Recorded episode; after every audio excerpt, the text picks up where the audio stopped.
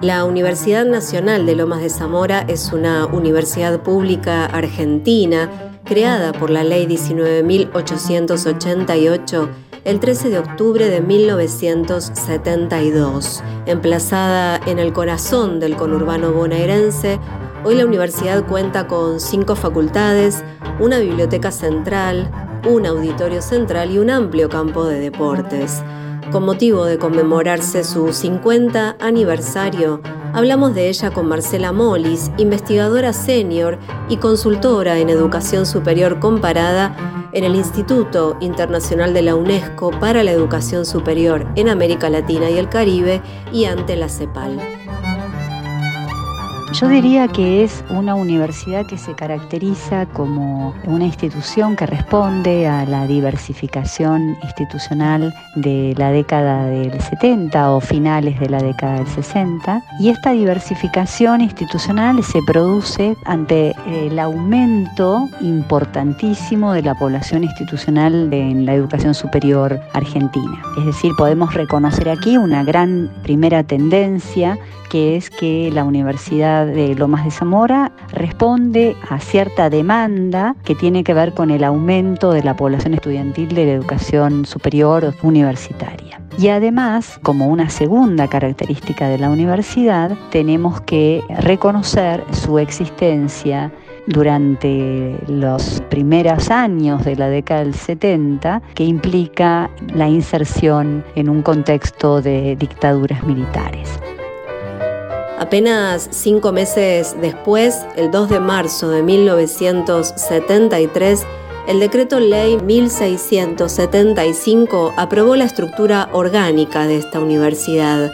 Las tres facultades que marcaron el inicio de su vida universitaria fueron Ingeniería y Ciencias Agrarias, que conformaban una unidad académica, Ciencias Económicas y Ciencias Sociales.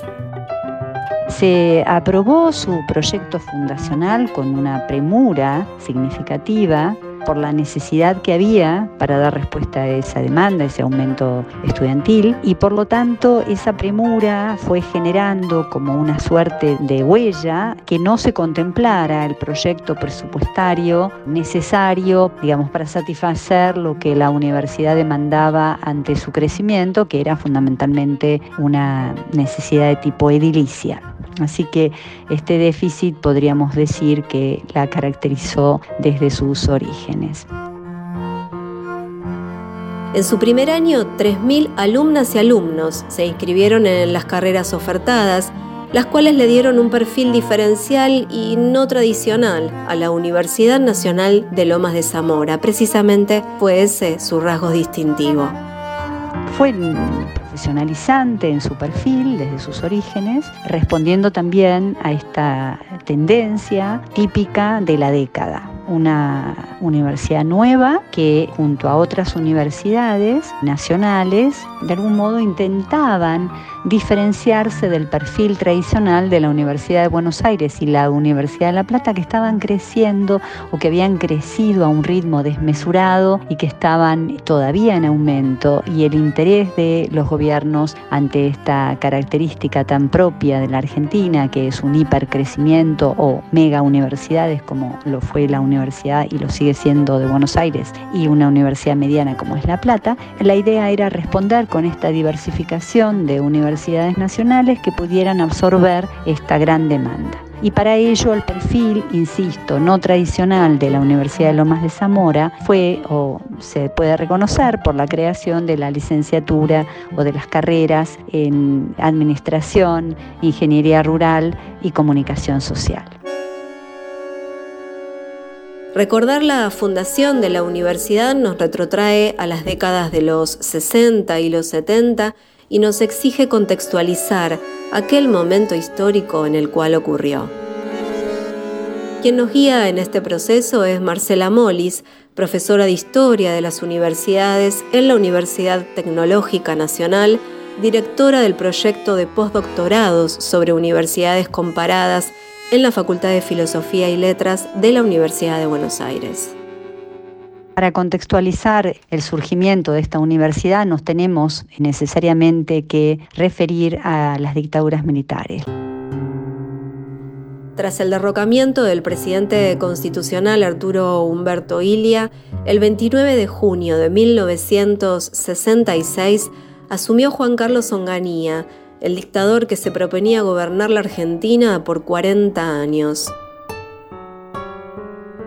intentó sujetar a las universidades al poder político, reprimiendo la libertad académica, limitando la autonomía. Y por supuesto esto imprimió, digamos, una característica, un rasgo muy típico de finales de la década del 60, que se quiso de algún modo reflejar en la ley 17.245 que intentó construir un régimen universitario basado en el gobierno de los profesores sin embargo, esta ley no logró vencer las enormes eh, resistencias que manifestaron en todas las instituciones universitarias, impidiendo que esto reconfigurara y normalizara la universidad.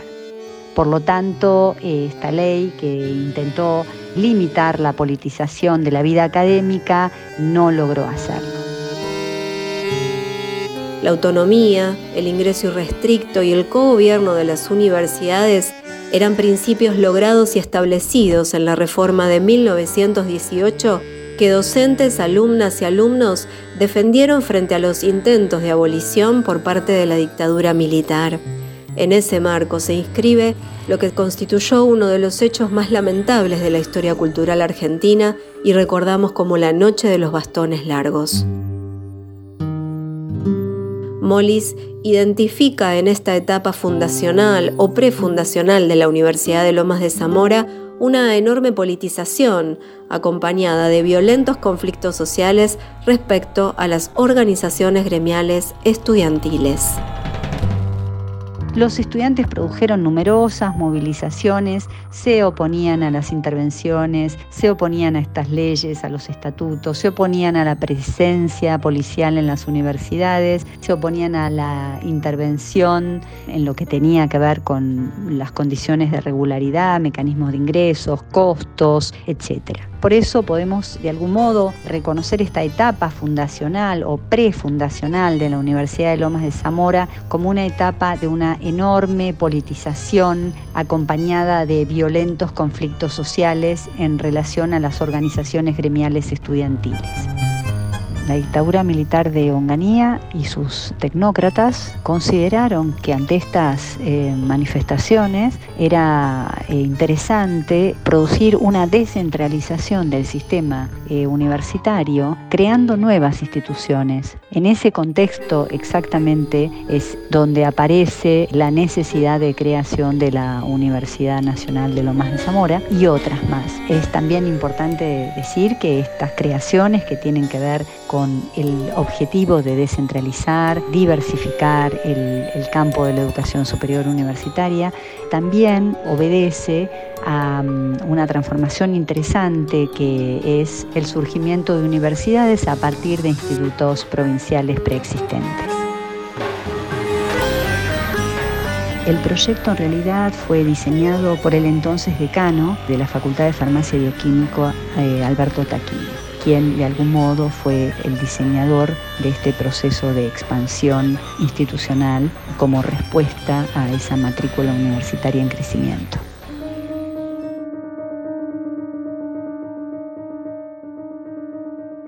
En 1968, la Universidad Argentina tenía una enorme expansión de la matrícula estudiantil, como consecuencia del ingreso restricto y la incorporación de la mujer a la universidad. Hacía pocos años, en 1959, se había creado el Consejo Nacional de Investigaciones Científicas y Técnicas.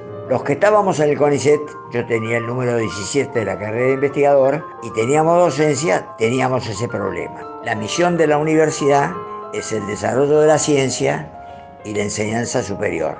En una universidad de masas, el desarrollo de la ciencia se hace complicado porque es tan grande la atención al alumno y tanto tiempo lleva esto que los investigadores tienen que desatender el laboratorio y por lo tanto la investigación y por lo tanto la participación de la Argentina en el contexto de la ciencia internacional.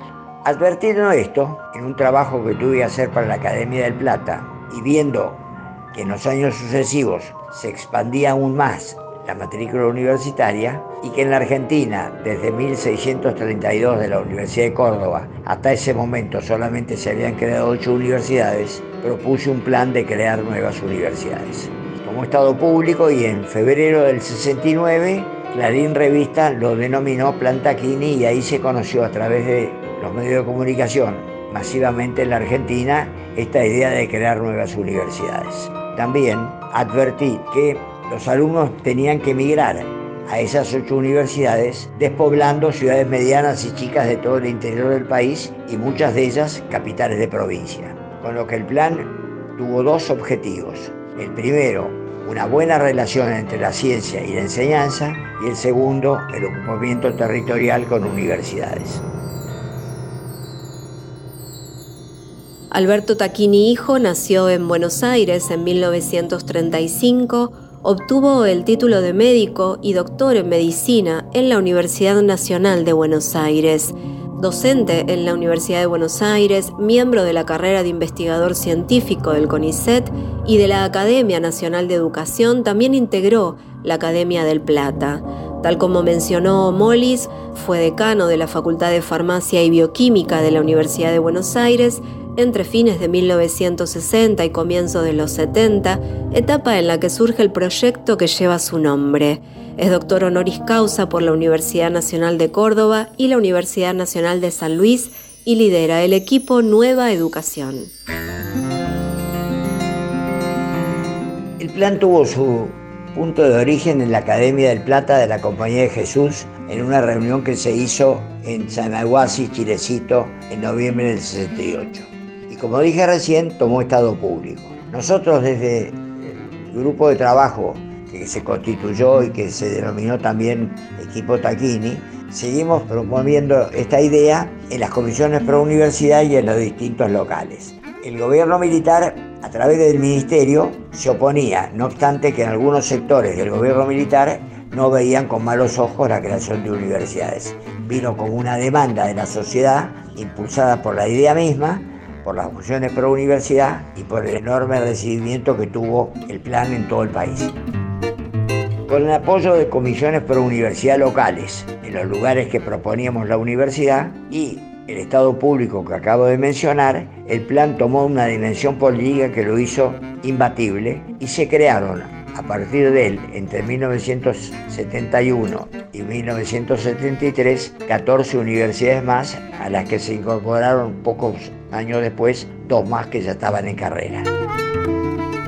En 1971 se creó la Universidad Nacional del Comahue y Río Cuarto. En 1972 Lomas de Zamora, Catamarca, Salta y Luján. Y en 1973 se fundaron finalmente Entre Ríos, Jujuy, La Pampa, Misiones, San Luis, Santiago del Estero, Patagonia, en el 74 la Universidad del Centro y en el 75 la Universidad Nacional de Mar del Plata.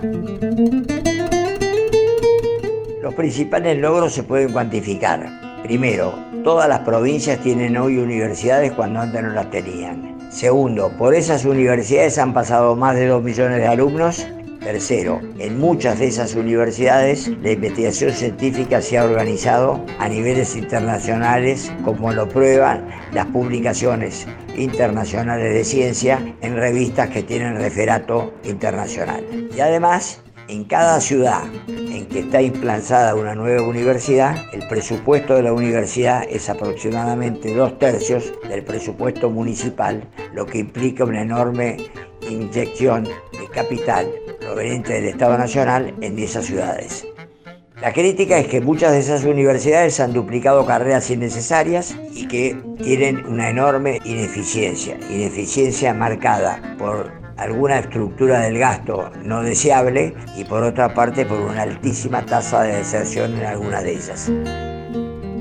Para finalizar de algún modo esta referencia al contexto en el cual cobra una dimensión muy particular la creación de la Universidad Nacional de Lomas de Zamora, es importante reconocer el nuevo proceso que surge a partir de 1973, la llegada de Cámpora al gobierno, que genera a partir de 1974 una sanción de una nueva ley universitaria, a partir de la cual se intenta llevar a la práctica institucional nuevas ideas, o al menos compatibilizar con nuevas ideas producidas en el seno de las agrupaciones peronistas en el ámbito académico, que tenían también o recuperaban algunos elementos, esta nueva ley, de tradición reformista como lo era la histórica autonomía. Por lo tanto, a partir del 74, el contexto que alberga esta nueva universidad es un contexto muy particular, con ideas populares, con ideas que remiten al proceso de liberación nacional,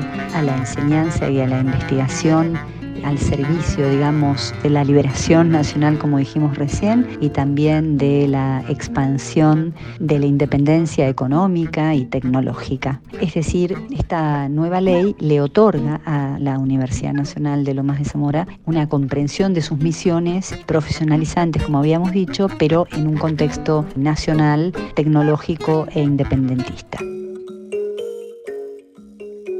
Para Molis, quien también se ha desempeñado como investigadora independiente y evaluadora de la Comisión de Humanidades y Ciencias Sociales del CONICET, el acercamiento a estas nuevas ideas generó una activa militancia y una activa relación con la política de parte de estudiantes y profesores. El resultado, la ampliación de la cantidad de estudiantes universitarios que conformaban la matrícula y que en 1975 superó el medio millón. El giro entonces conservador que se produce en 1974 irrumpe como un giro autoritario dentro de este contexto democratizador y de apertura a las ideas.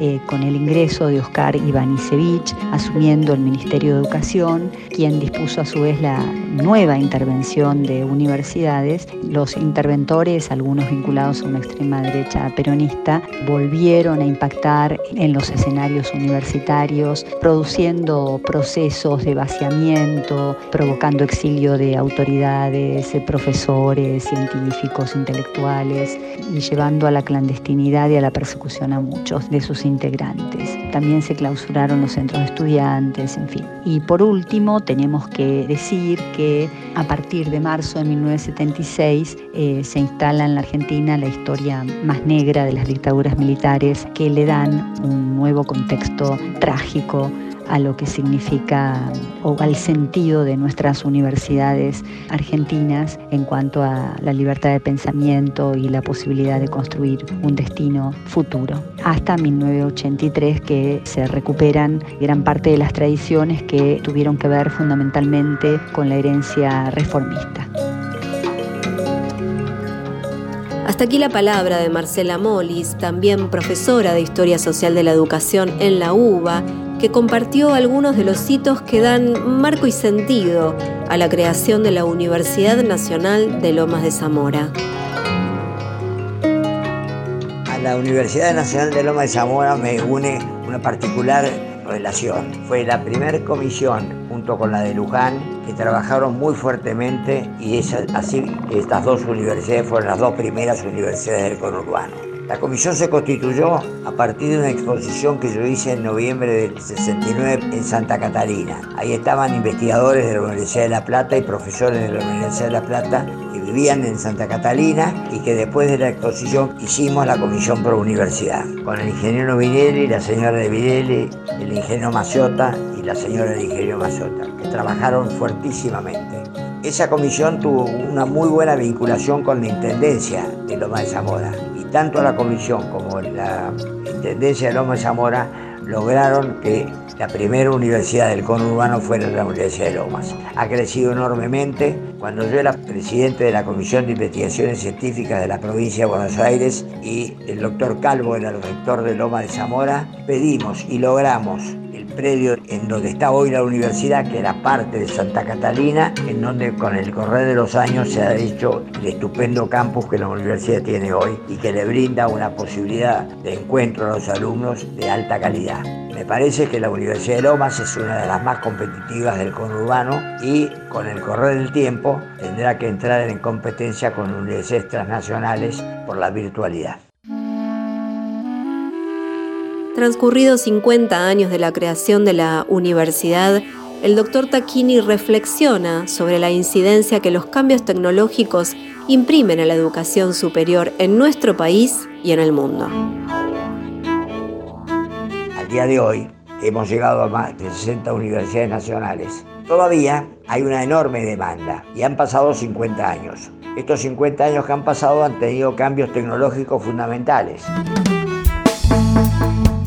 entre ellos la Internet y la virtualidad, con lo que ha aparecido una nueva forma de enseñanza, está apareciendo, que se ha puesto de manifiesto en la última pandemia, que hace pensar que en el futuro la modificación de la educación superior no tiene que ir por más universidades pequeñas y con poco fundamento científico, sino que tiene que ir a universidades más científicas y más virtuales, en donde se pueda competir con las universidades del resto del mundo, porque la virtualidad las hace transnacionales.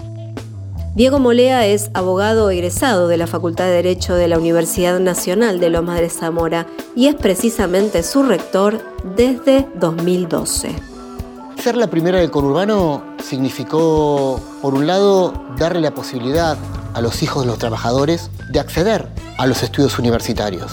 Pero no fue solo una cuestión de, cercanía. Para mí lo más importante con la creación de esta universidad y con lo que representaron las universidades que vinieron después fue constituir una matriz pedagógica distinta. Nosotros en Lomas, y en todas las universidades del conurbano posteriormente, formamos estudiantes con sensibilidad social. Formamos estudiantes y futuros profesionales que no piensen en lo individual, que no piensen que a través de una carrera universitaria se van a salvar ellos, porque eso realmente no le sirve a nadie. Lo que nosotros buscamos es formar profesionales que ayuden a la construcción de comunidad. Y ese fue el desafío en su momento y hoy, 50 años después, creo que ese desafío está cumplido. En 1985 fue aprobado el Estatuto de la Universidad y en 1986 la Asamblea Universitaria eligió a su primer rector a través de elecciones democráticas. Hablamos del ingeniero Eduardo Crenco, quien fue sucedido cronológicamente por el doctor Norberto Consani, el doctor Carlos Clerc, el ingeniero Carlos Petignat, el licenciado Omar Zulac y el licenciado Horacio Gejunde. Molea, su autoridad actual, posa la mirada sobre el futuro de la universidad y se anima a proyectar los próximos 50 años. Nuestro desafío es pensar la universidad de los próximos 50 años. Y ahí no tengo ninguna duda que hay que mirar al mundo que se viene. Y un mundo que está atravesando por una gran revolución digital, una revolución tecnológica. Nosotros no podemos diseñar y saber qué van a pasar en los próximos 10 años, mucho menos vamos a poder saber los próximos 50. Y hoy hay demandas de nuevas profesiones, de nuevos trabajos, que tienen mucho que ver con lo digital. El gran desafío que tenemos como universidad es que los jóvenes que viven en este conurbano, los que generalmente menos posibilidades tienen, tengan rápidamente la posibilidad de acceder, poder estudiar en esas carreras digitales, carreras del futuro, carreras tecnológicas, porque si no vamos a volver a tener un desfasaje con las universidades de élite o con quienes estén en otro estrato social que para ellos es mucho más simple acceder a eso. El campus de la universidad está en el partido bonaerense de Lomas de Zamora, al sudoeste de la ciudad de Buenos Aires. Se trata de un predio de 45 hectáreas que se ubica dentro del área protegida de la Reserva Natural de Santa Catalina, un espacio rico en biodiversidad que constituye el pulmón verde más grande de la región. Como mencionamos al comienzo de este informe, hoy la universidad cuenta con cinco facultades en su predio, una biblioteca y un auditorio central y un amplio campo de deportes. Allí cursan 40.000 alumnas y alumnos que pronto se sumarán a más de 50.000 graduadas y graduados de la institución. En el camino aprendí que llegar alto no es crecer que mirar no siempre es ver, ni que escuchar es oír, y lamentarse sentir ni acostumbrarse querer. En el camino aprendí que andar solo no es soledad, que cobardía no es paz, ni ser feliz, sonreír, y que peor que mentir es silenciar la verdad. En el camino aprendí que puede un sueño de amor abrirse como una flor y como esa flor morir, y que en su breve existir fue todo aroma y color. En el camino aprendí que la ignorancia no es no saber. Ignorante es ese ser cuya arrogancia más vil es de bruto presumir y no querer aprender. En el camino aprendí que la humildad no es sumisión, la humildad es ese don que se suele confundir. No es lo mismo ser servil que ser un buen servidor. En el camino aprendí que es mala la caridad del ser humano queda esperando recibir, que no hay defecto más ruin que presumir de bondad. La ternura no es doblez, ni vulgar la sencillez, ni lo solemne verdad. Vi al poderoso mortal y a tontos con altivez. En el camino aprendí que en cuestión de conocer, de razonar y saber, es importante entendí mucho más de lo que vi, lo que me queda por ver, mucho más de lo que vi, lo que me queda por ver. Contenidos y memoria histórica. Radio Nacional.